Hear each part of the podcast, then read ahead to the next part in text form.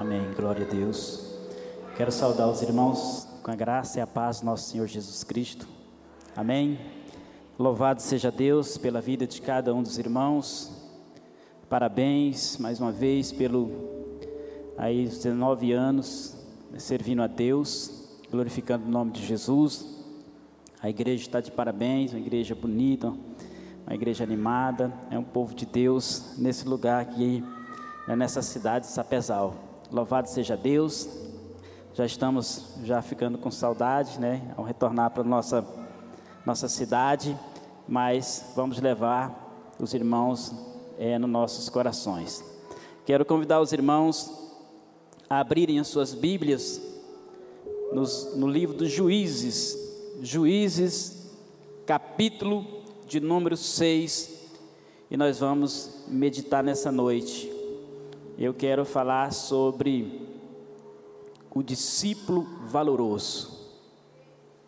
Existem muitos discípulos, muitos crentes, muitas pessoas na igreja, mas eu quero falar sobre aquele que é valoroso. Glória a Deus. Juízes, capítulo de número 6. É uma história um pouco longa, mas eu vou ler apenas do versículo 11 em diante. Juízes 6, do 11 em diante. Glória a Deus. Diz assim a palavra do Senhor.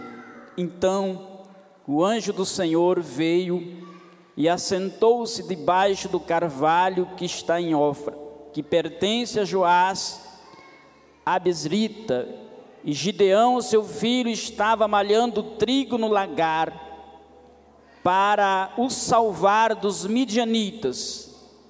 Então o anjo do Senhor lhe apareceu e lhe disse: O Senhor é contigo, varão valoroso. Mas Gideão lhe respondeu: Ai, Senhor meu, se o Senhor é conosco, por que tudo isso nos sobreveio? E o que é feito de todas as suas maravilhas que os nossos pais nos contaram, dizendo: Não nos fez o Senhor subir do Egito, porém agora o Senhor nos desamparou e nos deu nas mãos dos midianitas.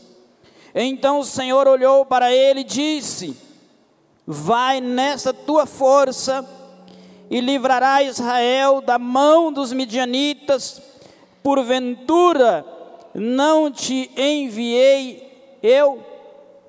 Querido Deus e nosso Pai, mais uma vez em oração nós queremos exaltar e glorificar o Teu nome. Reconhecer, Senhor, a Tua majestade, reconhecer a Tua glória, reconhecer o Teu poder, reconhecer o Teu senhorio, o Teu reinado sobre as nossas vidas. E nessa noite, Pai, nós queremos nos submeter, ó Pai, a tua palavra, a tua vontade, meu Deus, nós queremos de fato andar no Espírito. E nós queremos a Deus pedir que a bênção do Senhor seja sobre nós nessa noite.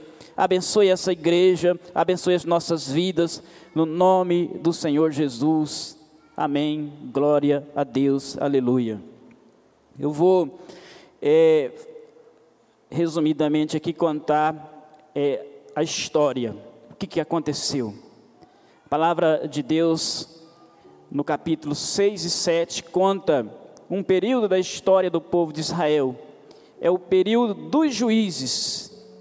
E o povo de Deus, eles se desviaram do caminho do Senhor. Eles se afastaram de Deus. E durante sete anos, Deus os entregou na mão dos seus inimigos, dos midianitas, e dos vizinhos ali. E os midianitas começaram a oprimir Israel. Tudo que Israel plantava, toda a plantação de Israel, eles invadiam, diz a palavra, que eles vinham como gafanhoto e eliminava toda a plantação. Eles levavam os bois, levavam os jumentos, e eles então arrasaram a nação de Israel. Eles destruíram a nação de Israel durante sete anos. E já para o sétimo ano, os israelitas haviam subido para os montes e cavado covas, feito fortalezas e estavam escondidos ali naquelas montanhas, é, assombrados, empobrecidos, derrotados por causa dos inimigos. E nessa situação eles clamaram a Deus, clamaram a misericórdia do Senhor, pediram a Deus que viesse com socorro a eles. E o Senhor então respondeu a sua oração, Deus levantou um profeta, e Deus disse a eles que eles haviam pecado. E então Deus resolve dar o livramento, e então acontece essa esse fato que nós acabamos de ler. O anjo do Senhor aparece a Gideão. Gideão estava malhando trigo no lagar. E o anjo do Senhor apareceu ali e disse assim: Varão valoroso, Deus é contigo. E ele disse: Se o Senhor é conosco, por que, que nós estamos vivendo essa vida de derrota? E Deus disse assim: Vai nessa tua força, porque você livrará Israel dos seus inimigos. E a partir dali então, o Gideão ficou preocupado com aquela palavra, aquela palavra de Deus que veio a ele, levantando ele como libertador da nação de Israel. E ele disse: Senhor, eu sou da menor tribo, a tribo de Manassés. E na tribo de Manassés, a minha família é a família mais insignificante, e o Senhor me chama para dar o livramento. E então ele fez uma prova com Deus e disse: Senhor, se tu há de livrar mesmo a nação de Israel por meio da minha vida. Eu quero fazer uma prova, eu quero pedir um sinal ao Senhor. E ele disse: Senhor, eu vou colocar uma esponja lá no campo. E amanhã eu quero que essa esponja esteja molhada do orvalho, se o Senhor assim confirma, e em torno de toda, em todo o campo estará seco. E quando ele foi de manhã, ele chegou lá no campo, pegou aquela esponja e espremeu e encheu uma tigela de água, porém não, ouvi, não havia orvalho no campo. E ele então ali, né, recebendo aquele chamado de Deus, ele disse: Senhor, eu vou fazer mais uma vez a prova, agora eu quero que aconteça o contrário. E quando chegou no outra, na outra madrugada, ele chegou ali, a esponja estava seca e todo o campo estava molhado com orvalho. E então ele partiu para a guerra. Ele convocou os soldados de Israel e apareceram 30 mil soldados para ir com ele para derrotar o inimigo, porque Deus o havia chamado para a batalha. E diz a palavra de Deus que Deus olhou e disse assim: é muita gente, é muita gente para ir para a batalha. Diz a esses soldados: se tiver algum soldado com medo, se tiver algum soldado assombrado, com medo de à guerra, que volte para casa. E diz a palavra de Deus que 20 mil soldados voltaram, sobrou só 10, 10 mil. E Deus olhou para aqueles 10 mil homens e disse para Gideão: ainda tem muita gente, vai para a beira do riacho. E lá eu vou dizer a você o que você há de fazer. E então eles foram para o riacho. E chegando lá, aqueles soldados foram tomando água.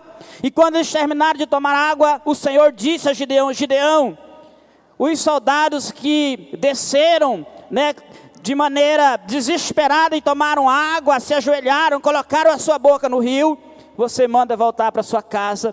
E os soldados que pegaram água com a mão e levaram a boca, esse você levará a guerra com você. Só 300 soldados haviam levado água à boca.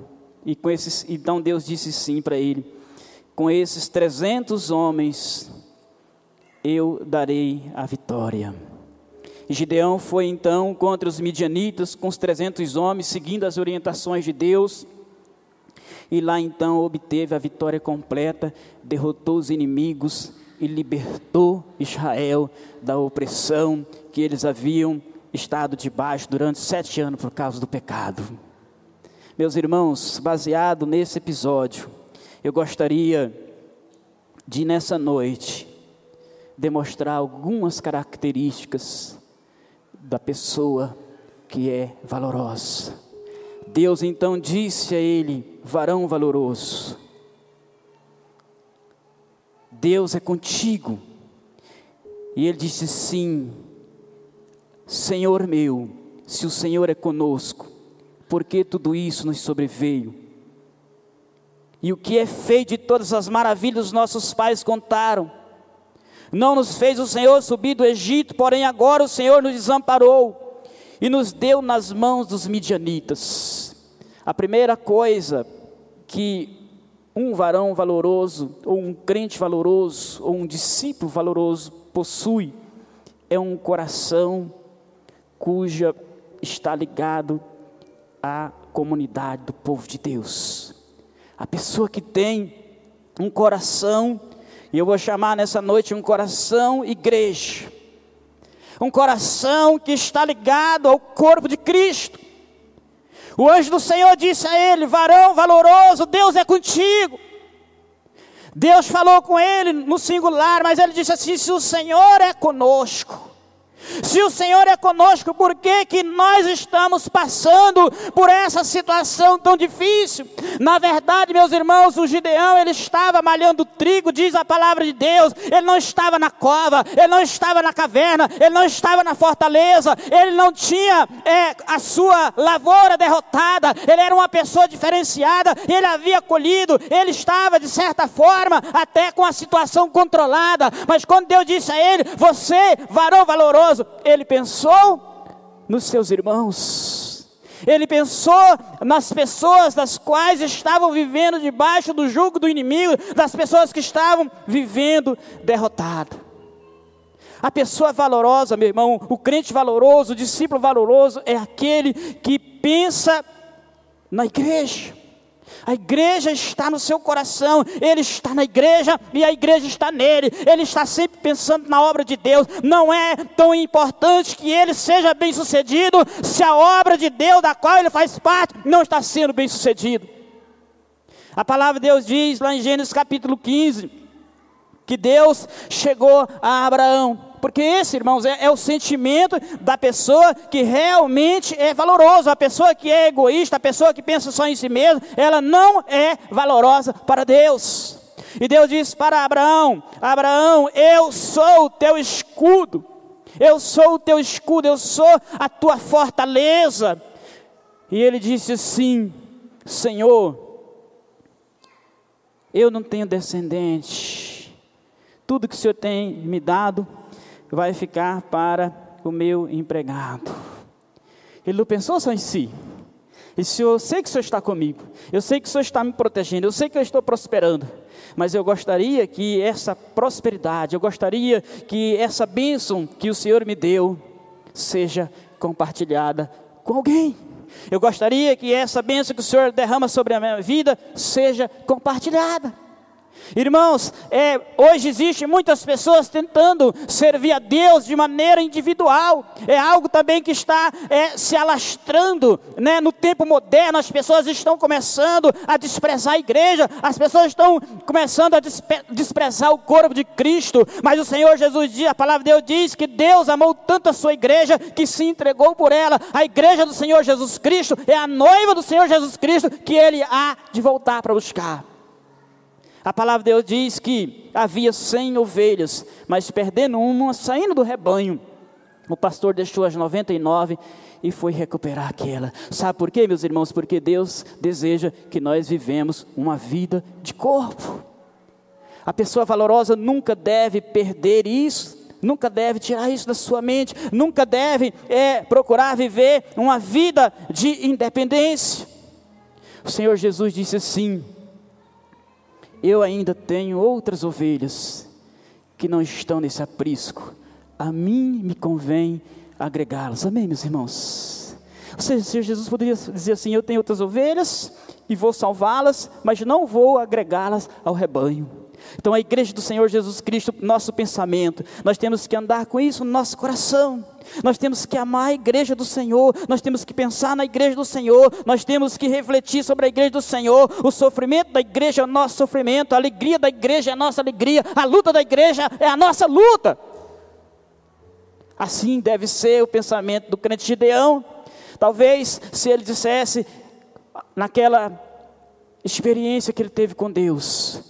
Sim, obrigado, Senhor, porque o Senhor me dá a oportunidade de ser um varão valoroso. Ele ia continuar sendo talvez ali uma pessoa bem-sucedido, tendo aquilo que ele precisava, mas ele não seria levado a libertar o povo de Deus. Ele não seria levado a obter aquela grande vitória, aquele, aquele grande, aquela grande libertação que Deus promoveu sobre os israelitas. Então a primeira coisa que um discípulo valoroso deve ter é ter um coração de igreja.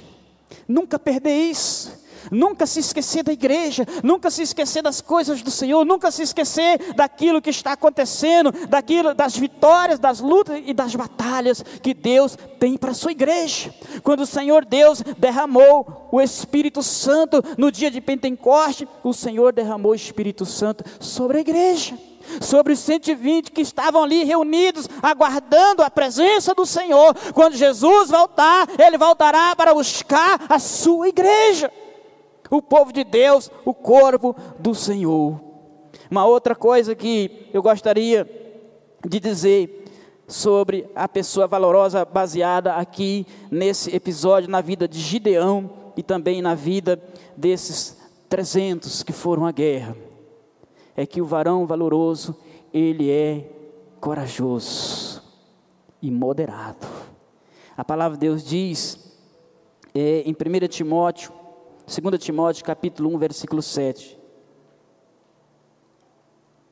Porque Deus não nos deu um espírito de covardia, mas de coragem, moderação e amor. Esse é o espírito que Deus deu ao crente. O espírito que Deus derramou sobre as nossas vidas é um espírito de coragem, não é um espírito de medo, não é um espírito de covardia, mas é um espírito de coragem, de moderação e de amor.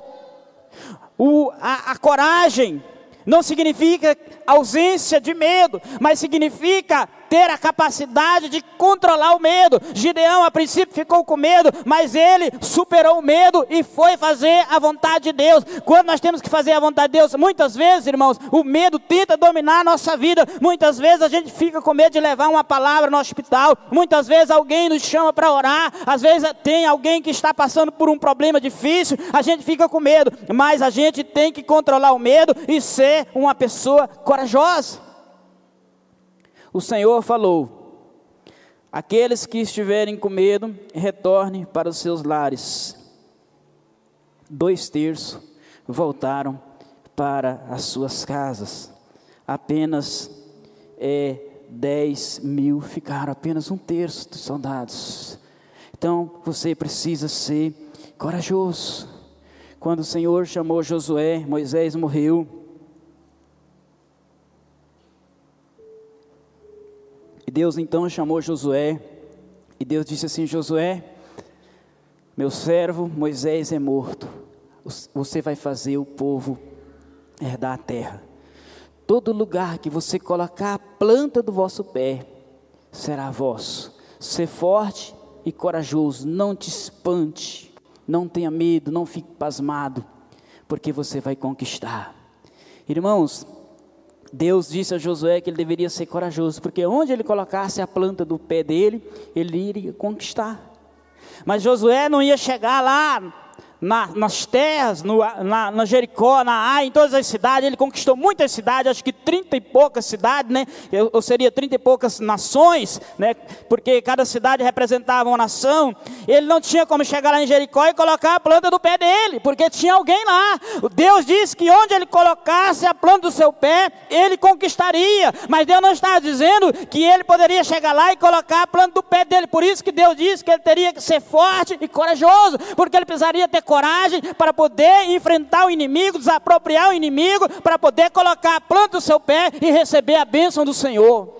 Deus tem algo para a sua vida, Deus tem algo para você, mas você precisa ser corajoso. Se você não for corajoso, se você não for forte, se você não for uma pessoa que tem domínio, próprio, você não pode adquirir aquilo que Deus tem para você. Glória a Deus que essa igreja é uma igreja valorosa, que é uma igreja corajosa, que é uma igreja forte e que é uma igreja abençoada por Deus. A pessoa tem que ser também moderada, porque se a pessoa for só corajosa, ela já chega e já faz, né, vai, vai, vai destruindo tudo, vai fazendo as coisas de qualquer maneira.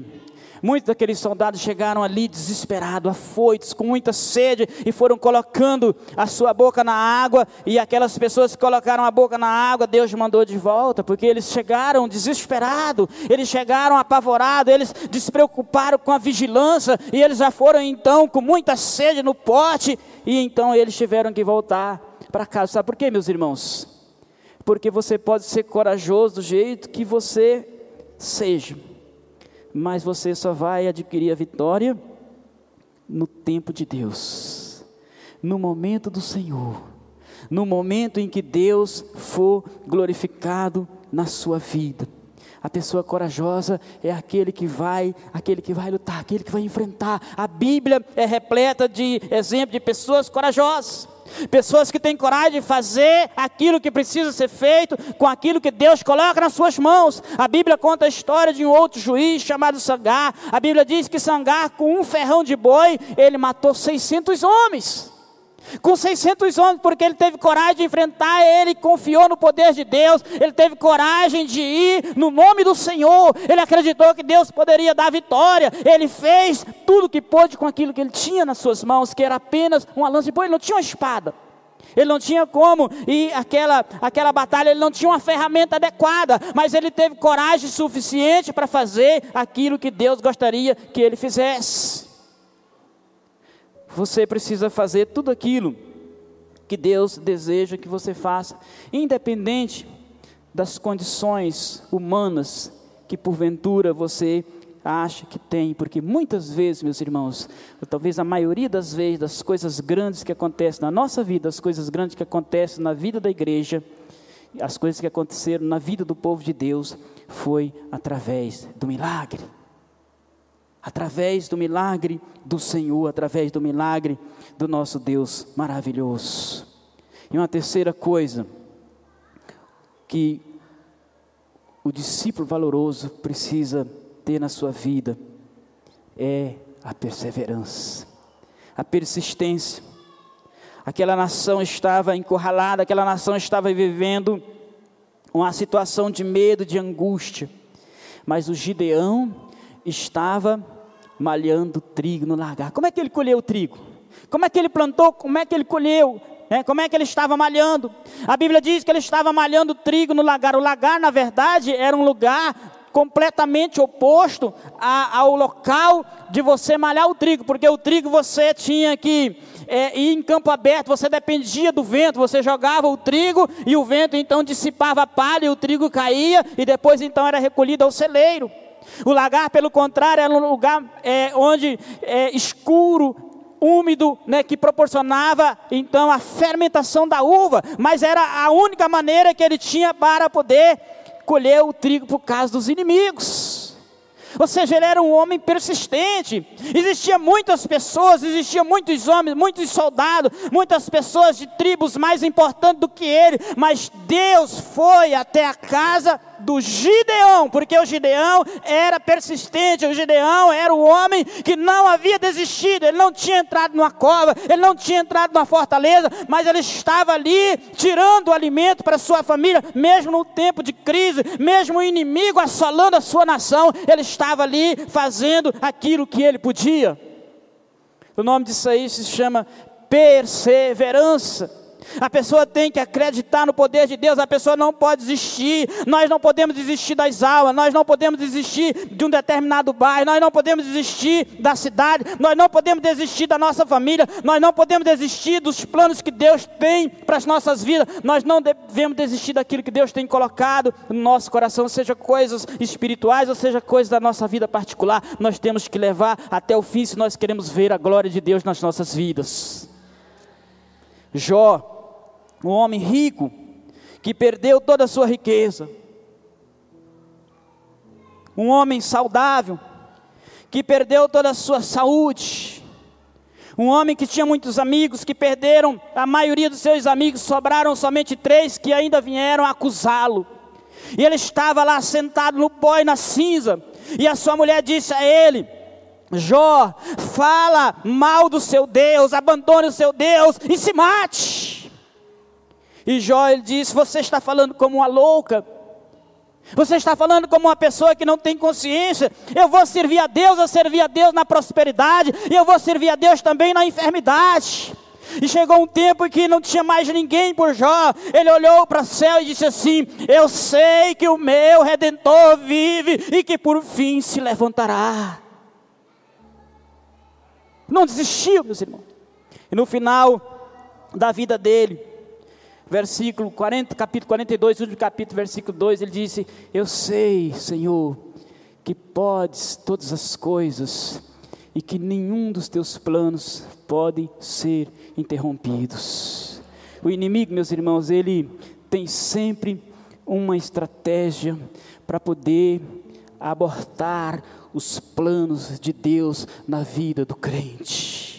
O inimigo, ele é o doutor do aborto, ele é o rei da morte, ele deseja interromper tudo aquilo que Deus prepara para as nossas vidas, mas o crente não pode existir, o homem de Deus não pode existir, a mulher de Deus não pode existir, o pastor que serve a Deus não pode existir, o missionário que está no campo servindo a Deus não pode existir, porque os planos do Senhor jamais serão frustrados. E o Gideão estava ali, servindo a Deus determinado. E Deus então chama ele. A Bíblia, meus irmãos, é uma história fantástica, interessante. Nós precisamos olhar para a Bíblia como a palavra que guia a nossa vida. Olhar para as pessoas que alcançaram algo. Olhar para as pessoas que é, alcançaram os resultados que Deus tinha para a sua vida. Se você olhar para a história bíblica, você vai ver que a vida das pessoas não foram fáceis, mas todas as pessoas que perseveraram, elas foram vitoriosas. A palavra de Deus diz, meus irmãos, que Sara era estéreo. A Bíblia diz, meus irmãos, que Rebeca era estéreo. A Bíblia diz, meus irmãos, que Raquel era estéreo. A Bíblia diz, meus irmãos, que Ana era estéreo. A Bíblia diz, meus irmãos, que a mãe de Sansão era estéreo. A Bíblia diz, meus irmãos, que a mãe de João Batista era estéreo. Isabel. Todas essas mulheres eram, foram mães de grandes homens de Deus, a mãe de Isaac, a mãe de Jacó, a mãe de Sansão, a mãe de José, a mãe de João Batista, a mãe de Samuel e talvez a mãe de muitos outros que não estão registrados na Bíblia Sagrada. Todas elas, todas, todas elas ou todos eles alcançaram os planos de Deus na sua vida. Se essas pessoas tivessem desistido, se essas pessoas tivessem esmurecido durante a sua caminhada. Então, quero dizer para você nessa noite: se Deus tem colocado, e tem colocado, se você não tem visto os planos que Deus tem para a sua vida, você precisa orar para que o Espírito Santo de Deus revele a você. Eu quero dizer para você: não desista, não interrompa, não mude de ideia, vai até o fim. Porque a palavra de Deus diz assim: portanto, meus amados irmãos, Portanto, primeira igreja batista de Sapezal, sede firmes e constantes, sempre abundantes na obra do Senhor, porque o vosso trabalho não é vão no Senhor. Tudo que nós plantarmos, nós vamos colher. A palavra de Deus diz que até um copo de água fria que a pessoa der a alguém por ser discípulo do Senhor, de maneira nenhuma perderá o seu galardão. Nada, nada, nada, absolutamente nada que nós fizemos para o reino de Deus ficará sem recompensa. Deus sabe todas as coisas, Deus está olhando para a nossa vida. As coisas não são fáceis, as coisas muitas vezes, pelo nosso olhar humano, não são prováveis, mas para Deus todas as coisas é possível. Quando já estava indo ali, então chegaram seus amigos e disseram: Não incomodes mais o mestre, porque a menina já morreu. Jesus olhou para ele, olhou nos olhos dele e disse assim: Creia somente, que a sua filha viverá. E Jesus foi lá e ressuscitou a filha dele se ele desistisse. Não desista, meu amigo. Não desiste, meu irmão. Se, você, se Deus colocou no seu coração o projeto de fazer uma faculdade, continue até o fim. Se Deus colocou no seu coração um projeto de construir uma casa, continue até o fim. Se Deus colocou um nome de uma maneira assim mais evidente na sua vida para que você possa ganhar para Jesus, não desista. Se tem alguém na sua família que você talvez esteja já um pouco desanimado, não desista. Continue firme, porque os planos de Deus serão realizados na sua vida. varão valoroso é aquele que não desiste. O crente valoroso é aquele que a vitória da igreja é a vitória dele, a vitória dele é a vitória da igreja, as lutas da igreja é as lutas dele, as lutas dele é as lutas da igreja, porque ele vai estar no culto de oração, compartilhando, pedindo, ele vai estar chorando com os que choram, ele vai estar é, se alegrando com os que se alegram, com o mesmo sentimento, junto com todos os irmãos. O crente valoroso é aquele que é corajoso, mas também ele é moderado.